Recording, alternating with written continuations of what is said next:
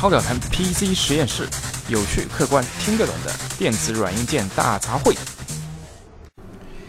大家晚上好，我是每天絮絮叨叨跟大家聊一聊这个 IT 话题的超表谈 PC 实验室大叔。呃，今天在开始正式节目之前呢，稍微就是深度回复一下，呃。热心粉丝的一些提问啊，就是很多人说为什么没有这个 R 五的具体测评啊？那呃，其实呢，这个 R 五大叔因为没有实际去买这样的一块这个 R 五的芯片，但是根据呃网上的一些材料啊，包括我自己对这个 R 七的一些测试，那基本上 R 五的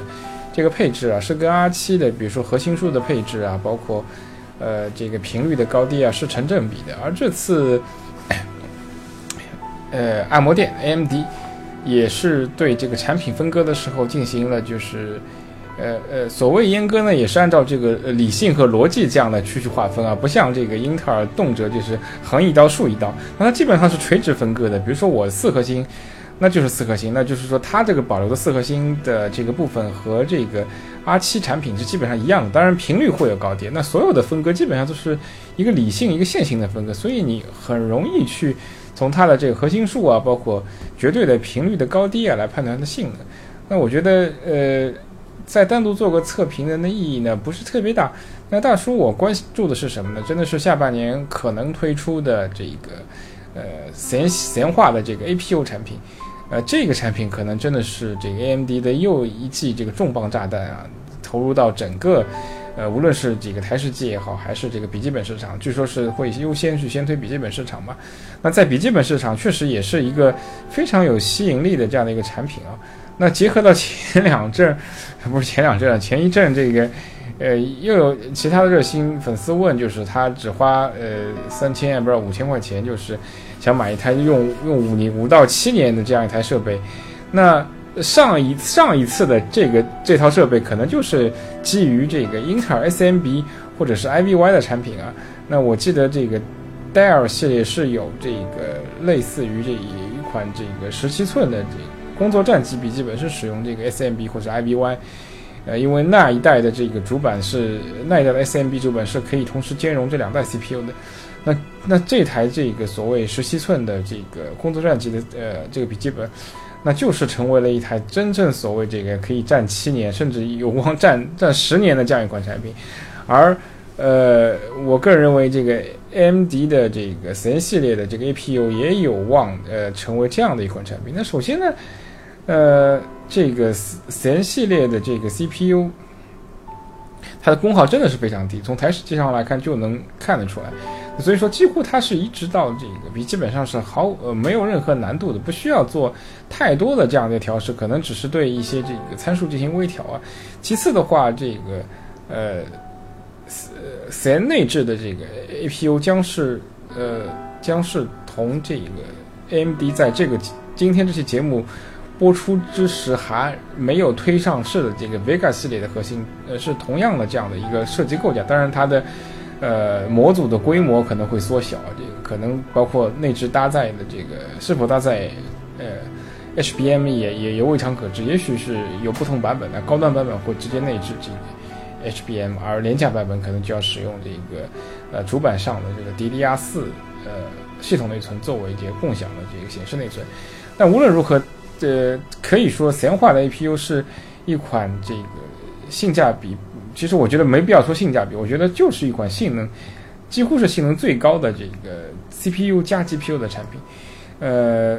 如果它被配置在一台这个十七寸上的带有这个 MXM 这个呃移动显示卡扩展的这样的一台准系统，或者是呃工作站笔记本，或者说现在流行的话语叫游戏笔记本上的话，那我觉得这台主机的性价比真的是超高的。它不但在呃。你购买这个点拥有这个呃极高的这个性能啊，甚至能保证未来这个呃四到五年之内仍然是保留一个主呃仍然是保持一个主流的这样的一个性能。其次，由于它本身所带的这个呃 APU 呃就是 GP 内置的 GPU 已经是非常强悍了，那再加上它还有这个扩展这个 MXM 的这个可能性啊，那我觉得这个真的是呃。所谓预算极其有限，真的希望用五年以上的这个粉丝所所值得期待的。呃，尤其是前程一直传闻这个笔记本的 MXM 接口的规范有可能改，那如果正好能赶上，呃，第一代这个 Ryzen 的 APU 的笔记本的话，同时更新了这样的一个 MXM 接口的话，那是那就是更好，那又能保证这个呃。呃，笔记本的这块这个移动显示卡能够这个接口一升级嘛，那未来这个几年的这个升级的可能性又又大大提高了，那又能保证就是说你这台笔记本能够通过升级这个 GPU 模块，能够达到这样的一个更加呃高端的这样的一个性能啊。尤其是如果 Vega 的这这次这个呃桌面的这个 GPU 成功的话，有可能也会顺延到呃笔记本端推出这个。嗯，MXM 版本的这个呃 Vega 的这样的呃这样的一个 GPU，那考虑到这个 AMD 一直之前大力这个鼓吹的混合交火，就是内置 APU 加上外置独立显卡，那其这样的一种所谓混搭的性能也是相当值得期待。OK，好，这个是。呃，对于今天的节目来说，我觉得稍微有点偏题，但是因为之前聊了很多这个前两节目一直聊手机嘛，那我们今天还是回归一下这个传统的硬派啊。我们玩这个 PC 硬件呢，就是属于这个呃老发烧友啊，这个 hardcore 骨灰级发烧友。那虽然呃我我们一直强调这个智能手机其实也是 PC 的一种新的一种形态啊，但是呃作为一个老玩家来说，对这个 PC 硬件呃还是。所谓这个情有独钟啊，何况 PC 游戏市场其实，呃，在整体 PC 市场衰落的情况下，仍然是一枝独秀啊。那，呃，之前的相关的这个新闻，AMD 他自己也承认自己在市场战战略上的一些错误，因为他之前认为这个所谓大势所趋啊，所有的这个用户会这个转向于这个，嗯，呃，mobile game，就是手机啊、平板上的游戏，因此就是对呃。呃，台式机的这个 GPU 的研发其实是，呃，放松了，所以才会导致近两年这个被老黄啊这个英伟达持持续碾压。那现在他意识到了这样的一个问题，就是说，呃，没错，全世界确实是向往这个，呃呃，light user，就是 mobile game、mobile entertainment 方面去去转移，但是那部分主要转化的是这个 light user，而 hardcore 这部分啊，真的是真的，我觉得它叫 hardcore 这个词。呃，英文的这个这个原词真的是太呃太经典了，就它是一种核心啊，一种一种一种一种硬用户的这样一种选，就是它非常硬，非常那是非常 solid，就非常呃非常有忠诚度的这样一批用户，它不但。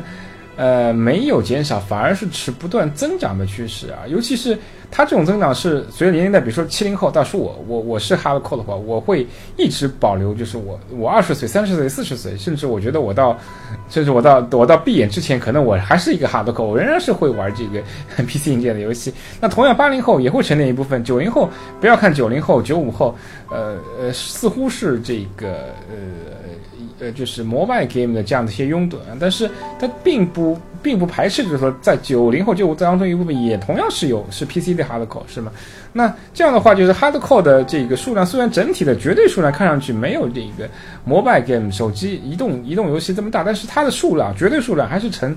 呈这个呃呃不断增长的这样的一个态势的，而且最最最最关键一点。这点可能说的说出来有点 sensitive，其实大家分析下来就会发现，就就是说，所有的这个 hardcore 的这个 user 是最舍得花钱的。你想嘛，一块泰坦，对吧？听说一块泰坦 XP，一块泰幺零八零 Ti，那至少就是在这个呃五千元以上，基本上就相当于一台 iPhone 的价格。那更不要说这个整个一台高端的这个 game PC 的话，至少是在八千到一万左右。那这个单体的消费的能力也是远远超过，就是说。呃，只需要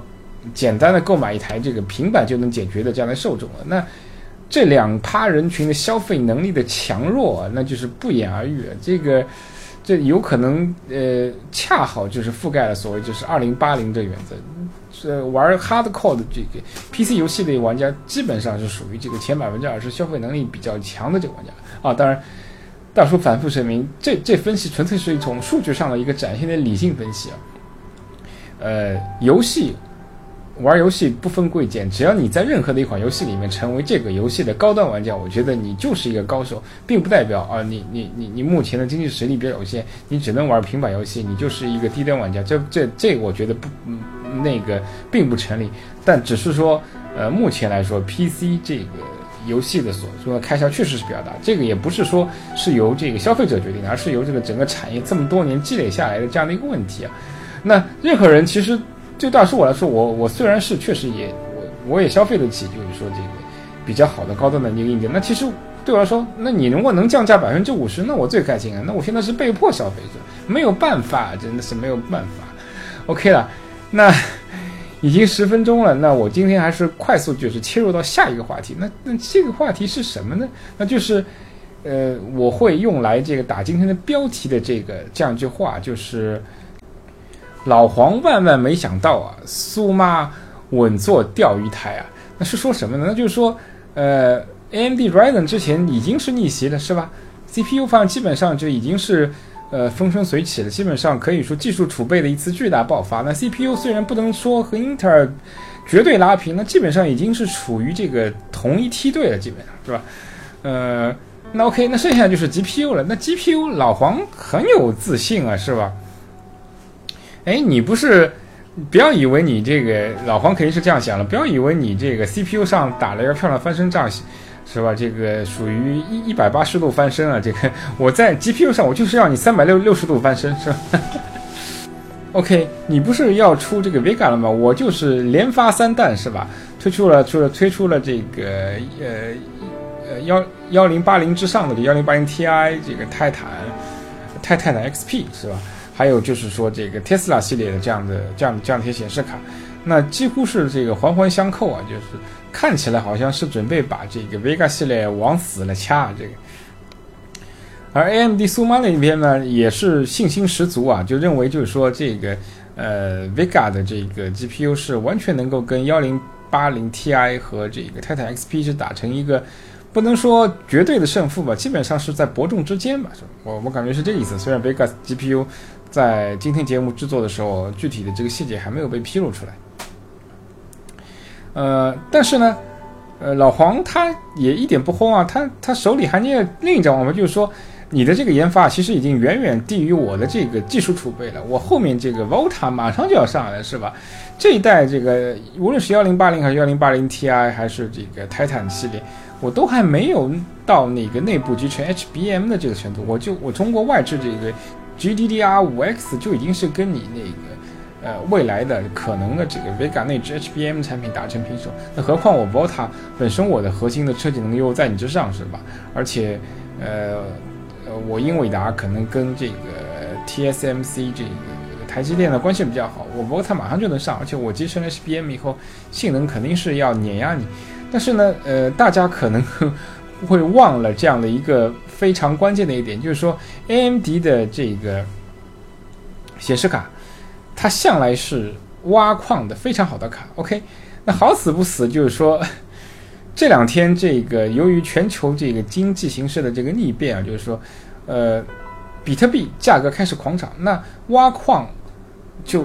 自然而然就火了起来，那就不还不能不就根本不用说这个 Vega 还没有上市啊，就是目前只有这个 RX 八零和 RX 五八零的情况下，那这两天大家可以翻翻京东商城啊，包括这个。淘宝的这个淘宝店或者天猫店，那有货的商家是非常非常少的。那每一片的价格基本上已经去提高了这个百分之二十到三十左右。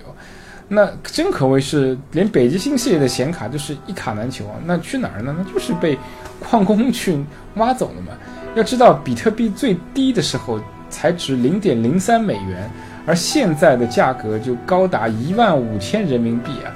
那这是一个什么样的概念？那你你如果在零点零三美元的时候，你只要花一百块钱、一千块钱，购入了这个相当数量的这比特币的话，你现在就是北上广一套房没有问题，是吧？就是这样的这样的一种情况。那呃呃，所以我就说了这样的一个这样的一个标题嘛，这个老黄万万没想到苏妈稳坐第二台，就是说，其实今年 AMD 已经已经已经完全不担心了，我。后期这个 Vega 这这样的一个，包括这个 AMD 的这个 Fire 系的专专业显示卡，包括这个 Vega 显示卡，因为由于它在这个通用运算方面的实力非常强，可以说是没有出厂就已经被黄牛、被这个挖矿的这个这些公司啊、这些团队都已经预定光了。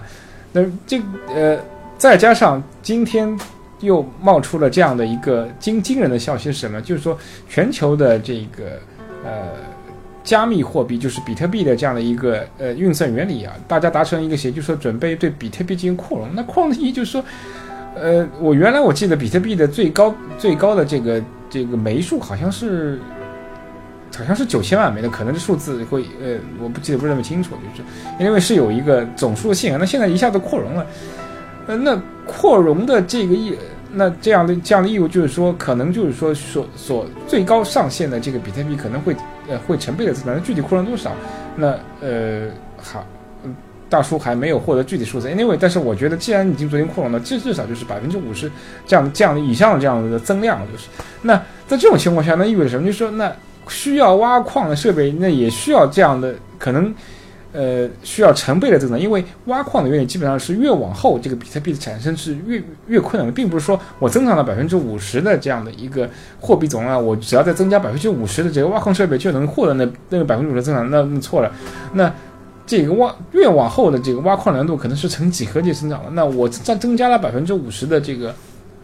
比特币的这个呃，这个这个币池啊，就是 不是那个币池，就是货币的这样的一个虚拟货币的这样的一个一个容纳这样的一个池，那可能我需要这个增加百分之五百的这样的一个硬件的这个挖矿的设备都不一定能够赶上这样的一个呃挖矿的速度。但是因为新的这个比特币的这个这个空间已经出现了，那全球所有的这个挖矿团队都是虎视眈眈啊，嗯。那这样最终结果很明显呢，就会导致这个 AMD 的显示卡一机卡难求。那这个事情对于 AMD 来说，可能它真的不算是一个坏事情。但是，呃，我并不能确定这个 AMD 的这个，呃呃，这样的一种这个供供销两旺的这个态势，对于最终消费者，尤其是刚才提到的这个核心玩家，是否是件好是件好事？因为如果核心玩家持续买不到自己想要的显示卡的话，这真的是一种沉重的这样的一种消费体验的一种打击啊！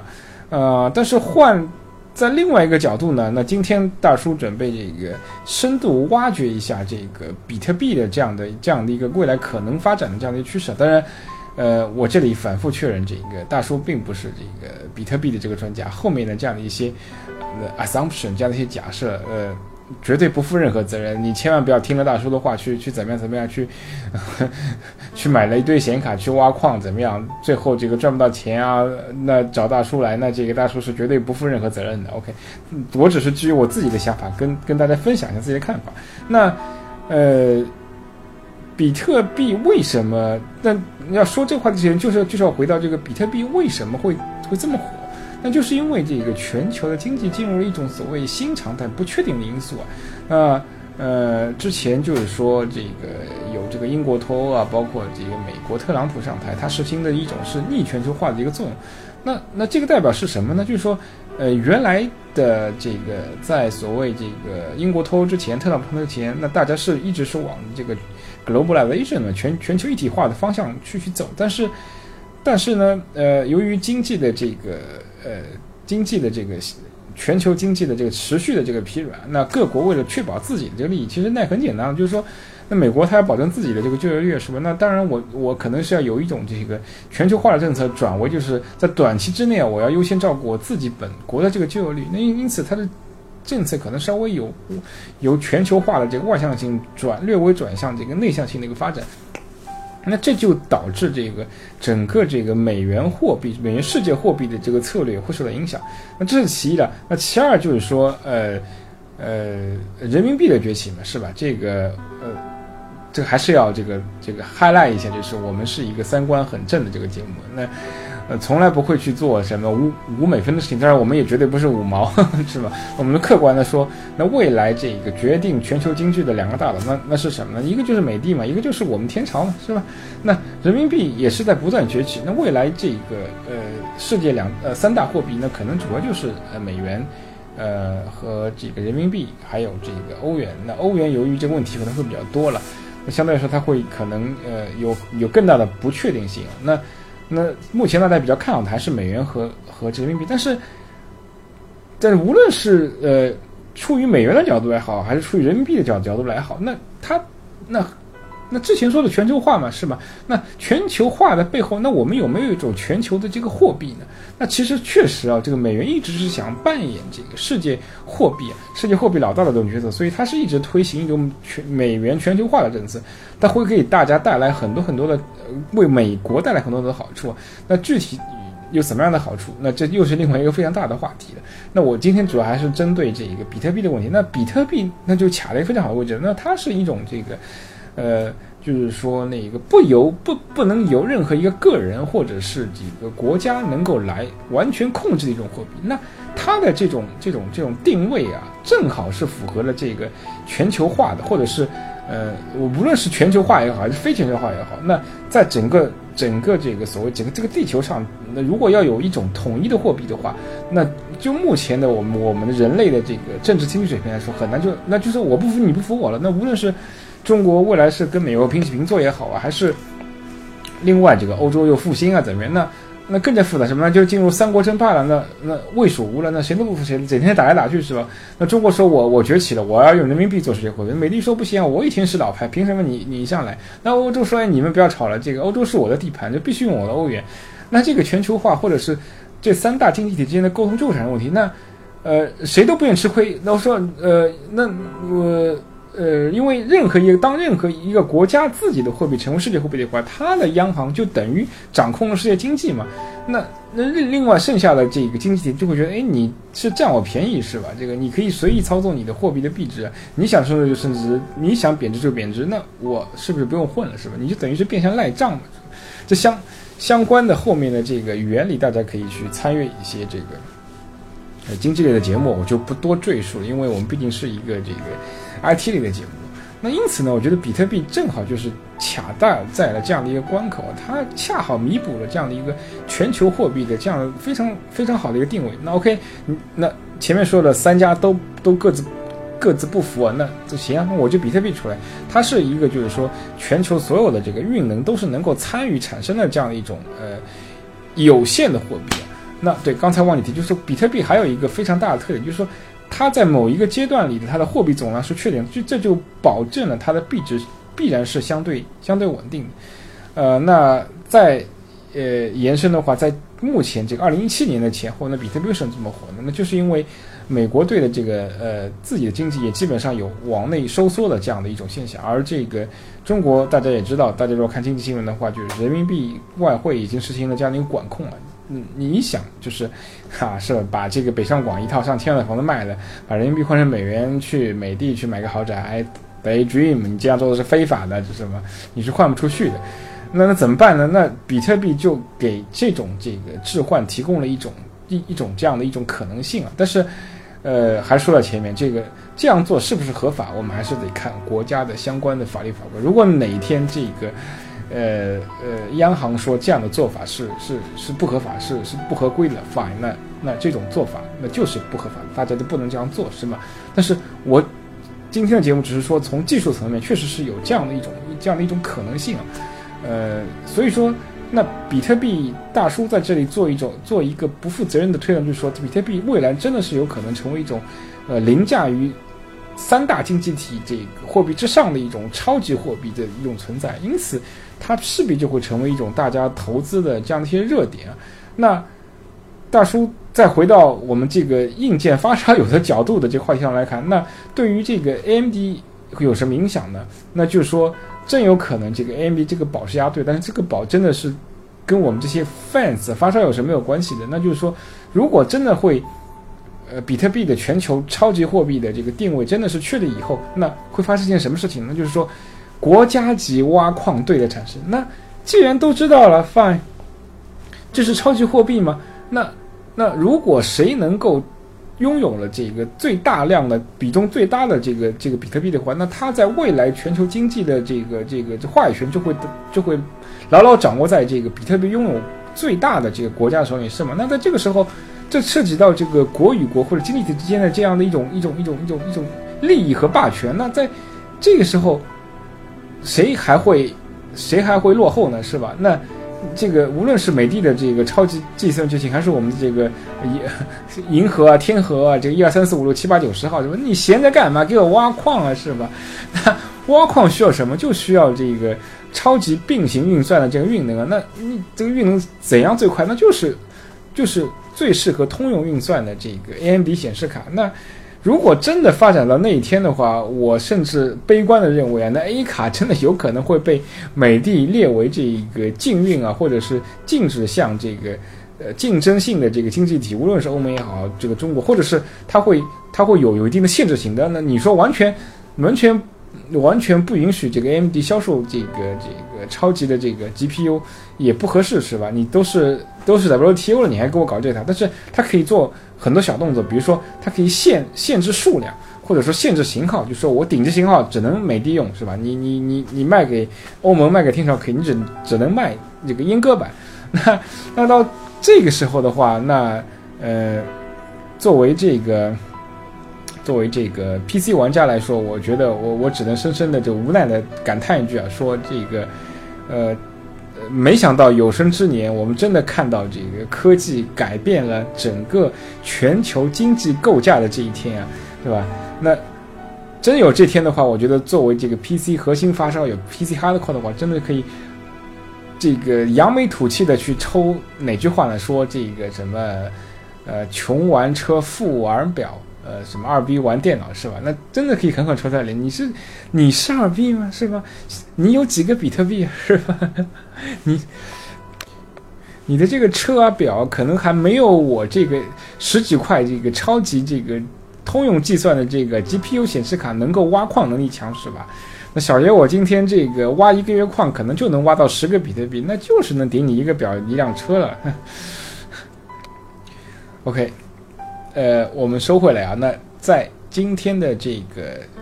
呃节目将要结束的时候，我我再稍微捋一捋，就是说，呃，大叔今天说了这么多，就是说关于这个通用计算和比特币对于世界经济的这样的一种关联。那最后还想引申一个这样的话题，那以后这个话题可能，呃，大叔也会尽量这个想办法从这个切入的角度，再衍生一些其他的话题，跟大家一起分享一下我的这样的一些想法。那就是说。呃，我们玩机的这一种意义啊，那那不光是对于这种所谓在超频当中获得的这个更快、更高、更强的这样一种这样一种满足感，也也呃也不是就是说那个。呃，我利用我的知识去买了一台这个性价比很高的这样的一些 configuration，这样的一些 build，这样的一些配置的这样电脑，我省了钱，我我也很开心。那那那也也不尽然是就是说我我用我自己的几个硬件去玩这个玩爽游戏带来的这样的一种这样的快感和成就感。那我们更高一层次的这样的一个玩家的这样态度是什么？就是说，由于我们是这一块领域的这个。最最最最紧密的这样的一个追随者，follow technical 的 follower，但是，因此我们就是要结合我们自己的一些知识，呃，牢牢把握这样的整个呃科技啊也好啊，个经济也好，这带来的一些变化。那利用这样的一些先知先觉的能力啊，可能在下一个下一个波段之前，呃，能够为我们自己的这个这个人生获得呃挖不能说获得，就是挖一桶这个可能。别的这样的一种呃，别的呃嗯，非发烧友挖不到这样一桶金，那比特币其实就已经非常好的这个证明了这一点。那如果呃呃，当年这个比特币上市的时候，这个大家有这样的一种前瞻性啊，有这样的一种这个呃这样的一种远远见的话，呃，当时的比特币是非常容易挖的。呃，如果真正的发出来的话，你家里有三四台这个超级性能的这个这这这，比如说四路泰坦啊，或者是四路这个这个 AMD 的这个 Fury 啊，啊，你挖比特币这分分秒秒是吧？可能你这个不要说这个呃几个比特币的，那肯定你真的是至少是上千个比特币的这样的一个顶级富豪了是吧？但是我觉得呃不用灰心，不用丧气，比特币虽然已经过去了，包括大叔自己也没怎么抓住这样的一个机会，那。我觉得我自己是需要反省的。我觉得我自己太保守，对，对于这个最先进的这样的一个科技，虽然我知道，但是并没有去，呃，化为所谓这个现实社会的这样的行动力。但是只要我们持续的关注这个这个 PC 硬件、IT technology 的这这个对于整个世界的这个经济啊和政治方面的一些影响，我相信有生之年你肯定能挖到下一桶金。OK，那今天的节目就到这儿，What?